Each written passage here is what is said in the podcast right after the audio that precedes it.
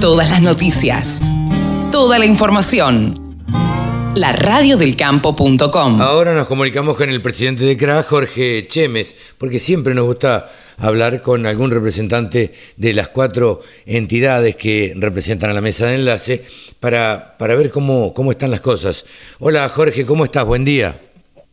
¿Qué tal, Carlos? Buen día, buen día a los oyentes y muchas gracias por el llamado. No, por favor, eh, contanos cuál es al día de hoy, luego de estas reuniones que se han hecho eh, en San Nicolás, en Belville, estos comunicados que se han dado, eh, ¿cuál es la situación hoy de la mesa de enlace o en qué compás de espera se encuentra? La mesa de enlace te diría que hoy está con un panorama incierto pero con varias alternativas de trabajo, si se le puede llamar así, o, de o estrategias, donde estamos buscando la mejor de todas o la, la que primero muestre algún resultado. Hemos empezado hace un tiempo ya con las reuniones con los gobernadores, que a mucha gente le parece que hay inacción, pero no es así. La influencia de los gobernadores sobre el gobierno nacional políticamente es importante, así que estamos siguiendo con toda la lista de los gobernadores que tienen provincias con, con producciones ganaderas importantes. Por otro lado, estamos en una eh, estrategia o charla de la mes, de una mesa completa de la cadena cárnica, donde eh, estamos hablando con los frigoríficos, con los con los, eh, inclusive los sindicatos de trabajadores de la industria frigorífica, tratando de mostrar claramente de que todos estamos reclamando y buscando un objetivo de solución pero mostrando la fuerza de lo que tiene la cadena, que es importante y que de alguna forma esto tome nota al gobierno de lo que está sucediendo. Y por supuesto, por supuesto el diálogo a través de asambleas y reuniones con los productores que son los más importantes y que son los que junto con los frigoríficos están sufriendo claramente el daño de esta medida. La peor parte, sin, sin duda. Ahora, ¿cómo, ¿cómo pensás que viene el futuro, eh, teniendo en cuenta fundamentalmente que se vienen dos elecciones, las PASO y las legislativas? Mira, el futuro va a ser complicado, ya lo es, y yo no creo que, que sea menos complicado hacia adelante, pero por sobre todas las cosas porque porque el gobierno piensa más en el rédito político y en el rédito electoral que en las medidas realmente lógicas que pueden tomar. Entonces, cuando hablas con los funcionarios, vos ves que prevalece esa, esa idea de salvar las elecciones y lograr los votos, y nadie mira con seriedad lo que hay que mirar, que son las medidas que están destruyendo ciertos y determinados sectores productivos del país. Entonces, yo ante ante un razonamiento como el que te estoy planteando, yo no espero que sea fácil para adelante. Creo que va a ser mucho peor porque hay una una inconsciencia de lo que estoy diciendo por parte del gobierno que a mí me preocupa profundamente.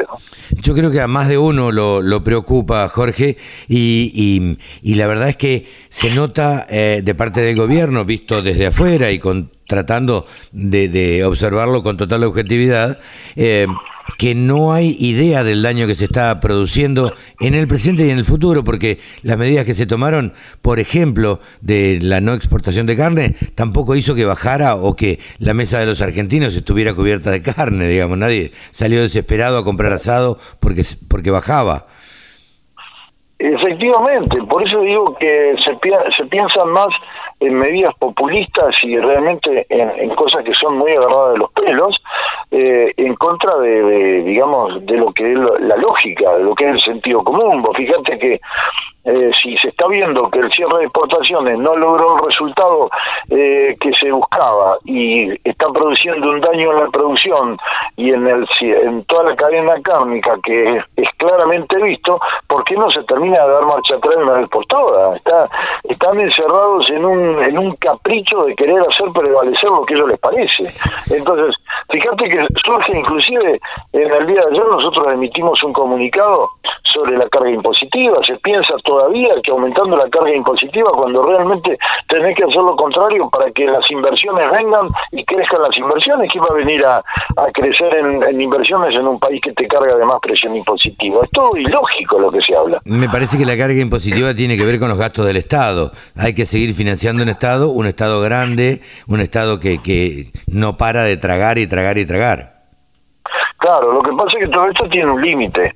Tiene el límite donde vos empezás a que, que, las empresas ante situaciones como la que estoy planteando se van a otro país. Entonces, cuidado porque nos vamos a, a quedar con un sector productivo privado destruido, con un Estado que no sabe ya de dónde sacar dinero y que teóricamente, por lo que vemos, quiere avanzar para quedarse con todo, porque esta es la realidad de lo que estamos viendo. En caso de seguir las cosas así, ¿cuáles serán las medidas o qué pensás que eh, van a ser las medidas eh, que tome la mesa de enlace?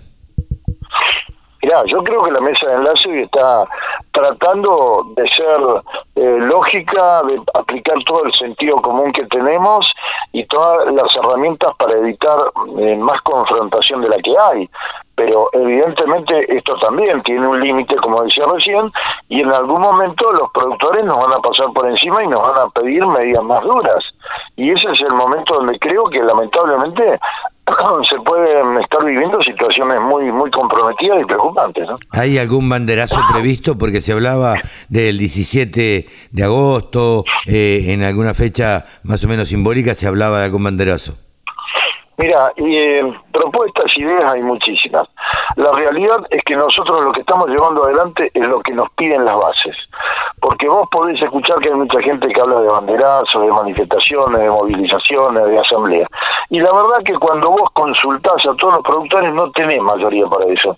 Hoy el productor lo que quiere es que sigamos medianamente por el camino que estamos yendo a través de las asambleas, a través de las eh, negociaciones y a través de la presión de la mesa de carne. No está pidiendo otro tipo de medidas. Si vos lo escuchás en alguna noticia, no es un número mayoritario de productores. Entonces, después nos achacan a la mesa de enlace que somos nosotros los que no queremos llevar adelante esas medidas. No es así. Nosotros estamos llevando adelante lo que la mayoría de los productores están pidiendo y tenemos que responder porque es nuestro deber responder a lo que la mayoría de los productores piden. Jorge, muchísimas gracias por este contacto con la Radio del Campo. Por favor, a vos, Carlos, un abrazo y hasta siempre. Gracias. Hemos charlado con el presidente de Confederaciones Rurales Argentinas, Jorge Chemes. Con un solo clic, descarga la aplicación La Radio del Campo. Después, solo tenés que ponerte a escuchar tu radio.